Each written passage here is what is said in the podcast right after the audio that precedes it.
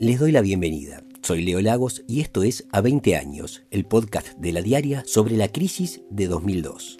En los episodios anteriores vimos cómo se llegó a la crisis y cómo la atravesaron los actores políticos, económicos y sociales. El 2002 terminó, pero sus consecuencias siguieron marcando el país por muchos años más. En este capítulo vamos a hablar del día después. ¿Qué pasa cuando Uruguay logra encaminar su situación económica? Porque por un lado se enfrenta a una de las mayores crisis migratorias de su historia y por el otro se encuentra con un sistema político en el que el Frente Amplio sale fortalecido al punto que en 2004 Tabaré Vázquez exclama, festejen uruguayos, festejen. Las consecuencias de la crisis son muchas y muy variadas, pero una que es innegable se relaciona a la gran emigración que se vivió durante 2002 y 2003. De hecho, la crisis provocó el número más alto de emigrantes uruguayos en la historia reciente. Alrededor de 28.302 personas abandonaron Uruguay en 2002, cuando en 2001 esa cifra había sido de 10.000 personas menos. En 2003 se fueron 24.096 personas, mientras que en 2004 el número descendió abruptamente a 7.292. Adela Pellegrino y Andrea Vigorito, investigadoras de la Universidad de la República, profundizaron en el tema y presentaron un estudio que intenta caracterizar lo que fue la migración a raíz de la crisis económica. Después de analizar los datos, concluyen que la migración fue una estrategia de supervivencia ante los jóvenes de niveles educativos medios y altos. Entre sus conclusiones, resaltan que los hogares con emigrantes sufrieron la falta de ingresos en el periodo previo a que se fueran, mientras que los empleados públicos o quienes eran patrones tendieron a una baja emigración, los trabajadores por cuenta propia fueron quienes más dejaron el país. También señalan que la emigración sirvió como una válvula de escape para descomprimir los niveles de desocupación, pero la consecuencia a largo plazo es negativa, ya que se fueron de Uruguay las personas jóvenes, con niveles de calificación altos y medios, y con tendencia a no remitir recursos económicos al país en forma de remesas, como sucede en otros países de la región. En el artículo que publicamos la semana pasada, en el marco de este especial de la diaria sobre la crisis de 2002, Camila Signago y Federica Pérez trabajaron puntualmente sobre la migración y estas son algunas de las conclusiones a las que llegaron después de su investigación.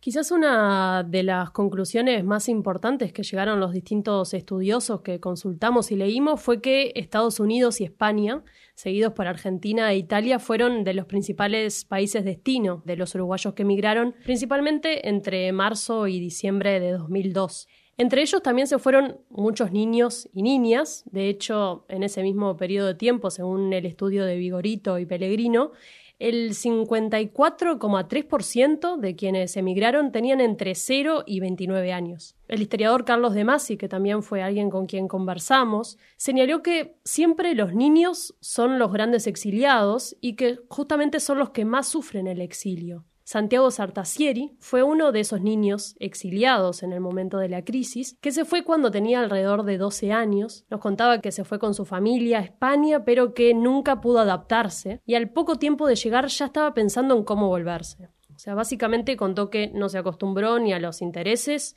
ni a la cultura, ni a la perspectiva de la gente, aunque admitió que seguramente influyó la forma y la situación en la que se llegó, que la caracterizó como un exilio económico muy complejo. Santiago nos decía que, bueno, en ese contexto, así las cosas, fue que cuando tuvo más o menos 16 años, dejó de estudiar comenzó a trabajar para ahorrar y ahí poder volverse a Uruguay. Fue entonces que entre los 20 y 21 años volvió solo a lo de su tía y con un seguro de desempleo y si bien volvió solo esperaba que en algún momento el resto de la familia también se instalara en Uruguay. Tuvieron que pasar aproximadamente tres años para que la madre, los hermanos y posteriormente el padre, que había sido el primero en ir a España y buscar un lugar seguro para que llegue el resto de la familia, volvieran. Una de las cosas que charlábamos con el historiador de Masi es que entre 2004 y 2005 se dio algo que se denominó el fenómeno de la vuelta, y es que en esos años las personas se encontraban en el aeropuerto de Carrasco, pero porque volvían al país. De todas maneras, no fue para todos igual, hubo muchos que nunca volvieron y que de hecho siguen viviendo en el exterior. Uno de ellos es Fabio Camilo, alguien que se fue escapando de la crisis, aunque no con su familia, se fue solo, se instaló en Estados Unidos y unos años después se mudó a México donde todavía vive. Él considera que allí formó otra vida, que se instaló, tiene una nueva familia, aunque obviamente mantiene vínculo con su familia de Uruguay, viene de visita, pero considera que venir para acá ahora o haberlo hecho luego de la crisis era arrancar de nuevo algo que no consideró y no piensa considerar por ahora. Camila y Federica estuvieron dialogando con Carlos De Masi, profesor de historia e historiador, que les comentaba esto sobre la migración se juntan dos factores. Esa característica que tiene sobre todo la clase media y media alta de migrar hacia afuera cuando encuentra problemas y encontrar siempre además un lugar donde meterse. Y por otro lado, el derrumbe de la economía en el año 2002 que significó una verdadera catástrofe. Para muchas personas la migración fue una cuestión de supervivencia. Hubo de todo, digamos. Normalmente uno ve que los sectores migrantes son mayoritariamente clase media o obreros calificados o cosas por el estilo. Pero en el año 2002 uno encontraba que este, se iban, por ejemplo, peones a buscar trabajo a Brasil, gente que mano de obra no calificada o calificada, digamos, generalmente en prácticas muy arraigadas, en prácticas de ganadería, este, muy que son muy propias de este país, bueno, se iban a Brasil, por ejemplo, buscando trabajo porque acá no, no había. Además, hablaron con varias personas que migraron en esa época uno de ellos es Daniel Romero, que emigró en 2002 junto a su esposa y sus dos hijas a Tenerife, España. Luego de ocho años y a impulso de uno de sus hijos, volvió en 2010 a Uruguay agudizando, agudizando, agudizando cada vez más, eh, al punto tal de, muchas veces no llegar a parar la olla. También, digo, aparte en el, en el caso concreto de mi trabajo, que dependía mucho también de, cómo le fuera a los demás, porque yo le vendía le vendía a, a pequeñas almacenes, pequeños minimercados. Entonces, claro, la crisis fue afectando a ese, a ese sector del comercio y bueno, directa o indirectamente me afectaba a mí también. Entonces, bueno, entras, viste, como en una espiral que vos no te vas, yo creo que no te das cuenta, no sos consciente, porque como vos estás metido dentro de esa espiral, como que cada vez estás peor y capaz que no te das cuenta. Yo me acuerdo que a mí el clic me lo hizo un día que llego de repartir el pan al mediodía a mi casa y estaba una camioneta de la UTE cortándonos la luz. Yo me quería morir. Yo creo que hasta las lágrimas, me cayeron lágrimas, pero de impotencia. Y siempre fui de los que, no sé, por una bobada, una tontería, ¿no? Como que no, no me parecía que estuviese bien visto irse, ¿viste? que querés aferrar a quedar. Y ahí nos fuimos, ¿viste? Y ahí nos fuimos y nos fuimos bastante doloridos. Y yo creo que una vez que llegamos allá, como que, como que borramos a Uruguay de, de no, no borramos Uruguay, pero nos fuimos muy doloridos con Uruguay. Después de los años está cicatrizan las heridas. Después que me fui, lo que me prometí a mí mismo fue, yo no paso más, nunca más en mi vida mal. Está todo bien con Uruguay, es divino, lo adoro, nací acá, lo, eh, soy un uruguayo más. Pero yo a, a hambre y miseria no paso más. La otra gran consecuencia de la crisis fue la llegada a la presidencia del Frente Amplio, pero hay que mirar cómo estaba el panorama antes de 2004. La caída del PBI fue vertical entre 1998 y mediados de 2003. Los niveles de desempleo llegaron a casi al 20%, una cifra récord. El salario real tuvo una fuerte reducción, aumentó la inflación, creció la deuda pública, bajaron las exportaciones y la actividad de la industria manufacturera, se profundizó el endeudamiento agropecuario y el país estuvo muy cerca de decretar el default. Para 2003, la pobreza había trepado al 39,9%, con 6 de cada 10 niños entre 0 y 5 años en esa condición. La indigencia llegó a 4,7% y otros indicadores mostraban una radiografía similar. Además de este contexto, es imposible obviar lo que significó la concertación para el crecimiento, un movimiento integrado por organizaciones sociales, gremiales y empresariales, donde delegados del PIT-CNT como Juan Castillo e Ivón Pasada se unieron a Gonzalo Gaguero, que era representante de la Federación Rural, y con Hugo Manini Ríos, representante de los arroceros, para organizar reclamos al gobierno de coalición.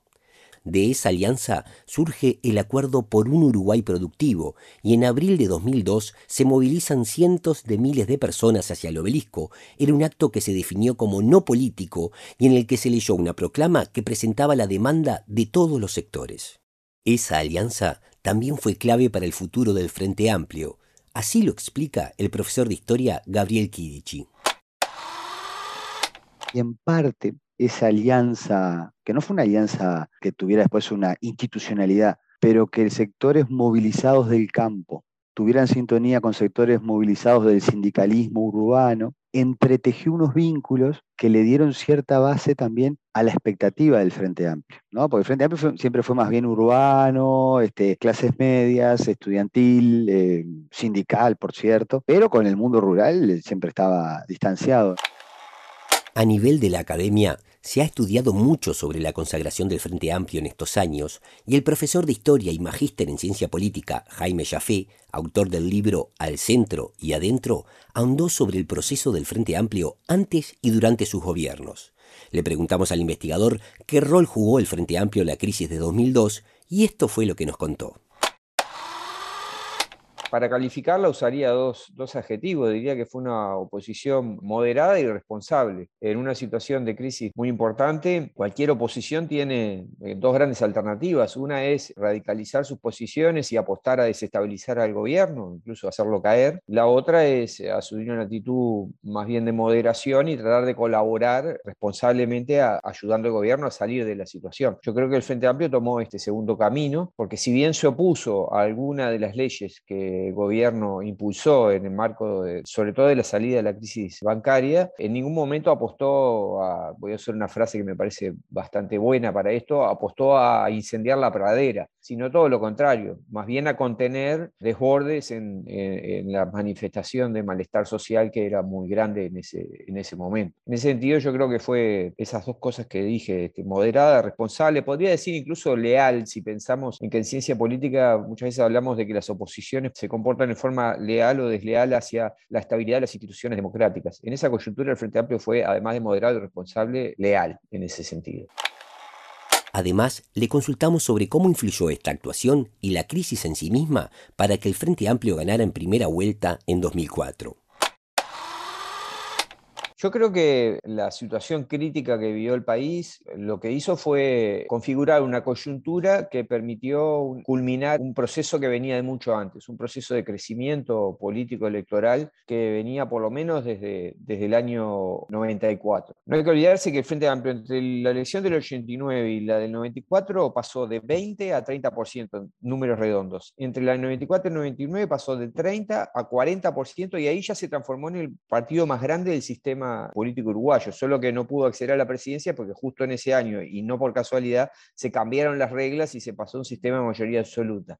Si no, el Frente Amplio, con el sistema anterior, en esa elección del 99 ya hubiera accedido a la presidencia de la República, aunque sin mayoría parlamentaria. Lo que pasó entre el 99 y el 2004 fue que creció otro 10%, como ya había crecido en las dos elecciones anteriores. Entonces, ¿qué papel jugó en esa tendencia que ya venía de antes la crisis? Yo creo que lo que hizo fue consolidar una tendencia al crecimiento no podemos decir qué hubiera pasado si no hubiera habido crisis, pero dado que la tendencia preexistía, parece que no aportó mucho más de la tasa de crecimiento que el Frente Amplio ya tenía. Por eso yo hablo más bien de consolidación de una tendencia preexistente o en todo caso de culminación de un proceso de crecimiento. Con un gobierno muy desgastado, como fue el gobierno colorado de, ese momento en, medio del malestar social que generó la crisis, bueno, eso le dio al Frente Amplio la oportunidad de hacer ese último impulso de captación electoral que representó la elección de 2004, que sigue siendo hasta ahora la elección que el Frente Amplio eh, obtuvo el mayor porcentaje de votación.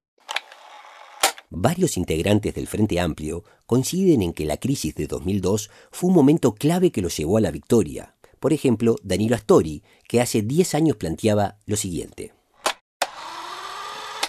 Se generaron condiciones para que después hubiera cambios, cambios económicos, sociales y políticos. Yo creo que la llegada del Frente Amplio al gobierno no es ajena a esta situación. Nuestras compañeras Mariana Cianelli y Marina Santini estuvieron investigando sobre el posicionamiento del Frente Amplio, en particular sobre esos años previos a su llegada a la presidencia. Esto fue lo que nos contaron. Hubo varias discusiones que se desarrollaron a la interna de la oposición, el encuentro progresista Frente Amplio, a lo largo del 2002, que estuvo marcado por varios hitos políticos. Uno de ellos fue el feriado bancario que se decretó el 30 de julio, que a su vez vino seguido por la discusión de la ley de fortalecimiento del sistema bancario, una ley que, mm, entre otras cosas, lo que habilitaba era un préstamo puente de Estados Unidos a Uruguay por 1.500 millones de dólares, que estuvo marcado porque fue una discusión particular, una votación express de alguna manera, que tuvo la particularidad de que se votó antes de que se terminara de discutir. Esa discusión sobre esa ley profundizó las diferencias a la interna de la oposición. Hubo acuerdo en votar en contra, pero públicamente Asamblea Uruguay, concretamente Danilo Astori, marcó sus diferencias con esta decisión. Astori dijo que votaba por disciplina partidaria, pero que no estaba afín a votar en contra, es decir, que consideraba que era una buena iniciativa que había que apoyar. Estos pronunciamientos públicos de Astori generaron diferencias con el presidente entonces de la fuerza política, Tabaré Vázquez, que salió al cruce, fue bastante duro en sus declaraciones y dijo sentirse dolido por la actitud que había adoptado Asamblea Uruguay, y llegó a decir que al que no le gusta el compromiso, que se vaya. Fue un momento de, intensificación de las diferencias a la interna del Frente Amplio, que también fue un reflejo de los matices ideológicos que componen al Frente Amplio hasta el día de hoy. Otra de las discusiones que mostró un poco esta diversidad y pluralidad del Frente Amplio de diversas opiniones tuvo que ver con la eventualidad de llevar a cabo un juicio político a Jorge Valle y también adelantar las elecciones. En ese momento en la oposición habían distintas posturas, hubo algunos sectores que lo manejaron, entre ellos el MPP, el Partido Comunista, el Partido Socialista. Asamblea Uruguay, por otro lado, siempre se mantuvo firme en su posición de manifestar un respaldo institucional al gobierno y que llegue a último momento, o sea, que llegue a a, 2004. Ese era el objetivo de la fuerza política del sector de Danilo Astori. Y estas discusiones siguieron en el transcurso de fin de año, digamos, llegaron hasta fin de año cuando en noviembre en un plenario nacional se salda finalmente esa discusión y queda solamente en esa posición corriente izquierda, un sector liderado por Jorge Zabalza que posteriormente se termina yendo del Frente Amplio. En ese plenario nacional, Tabaré Vázquez, presidente de la oposición, salda este debate diciendo, nosotros no queremos ni siquiera por conveniencia electoral que al gobierno le vaya mal, porque cuando un gobierno le va mal, al país le va peor. Mariana y Marina, además, estuvieron conversando con Astori en una entrevista que pueden leer como parte del especial que preparamos. En esa entrevista le consultan al ex vicepresidente qué papel jugó el Frente Amplio en esos días. Esto responde Astori. Bueno, yo diría que si hay una palabra que la define es la responsabilidad. A mí me parece que el Frente Amplio adoptó una posición crítica, una posición opositora a las medidas que se tomaron en el país, pero lo hizo con responsabilidad, esto es, sin alimentar ni estimular conductas que fueran extremadamente ofensivas sobre las medidas que se estaban tomando. Hizo sus críticas, votó en contra por lo general y simultáneamente adoptó esa actitud responsable que yo caracterizaría como una actitud republicana, democrática. Además, le preguntaron al ex ministro de Economía cuánto pesaban en ese momento la cercanía de las elecciones de 2004 en las decisiones que adoptaba el Frente, y así respondió. El Frente quería ganar la elección y trató de, hacer lo posible por convocar las mayorías necesarias para lograrlo, sin duda. Pero me parece que en ningún momento hizo predominar su interés electoral con respecto a las medidas a postular y defender respecto a la crisis bancaria y de la deuda. Estoy convencido de que si hubiéramos seguido el camino del default, el camino del desequilibrio, el camino del, del no acuerdo con los acreedores que siguió Argentina, eso hubiera perjudicado mucho más a la gente más débil, más desposeída, digamos, más castigada por la crisis. El Frente Amplio, que venía creciendo elección tras elección, quizás se aseguró con la crisis de 2002 el triunfo en 2004. Inverso fue el resultado para el Partido Colorado, que sufrió una debacle de la que todavía no se ha recuperado. Sobre ambos temas pueden profundizar en las notas del especial de la diaria que busca analizar lo que pasó 20 años después. Soy Leo Lagos y esto fue a 20 años. Si les gustó este episodio y quieren saber más sobre la crisis de 2002, pueden activar la campana para enterarse cuando salgan los próximos. Muchas gracias y hasta el próximo episodio. Narración Leo Lagos. Guión e investigación Leticia Castro. Diseño sonoro Joaquín Fernández. Ilustración Rodrigo Galván. Producción general Leticia Castro y Cecilia Álvarez.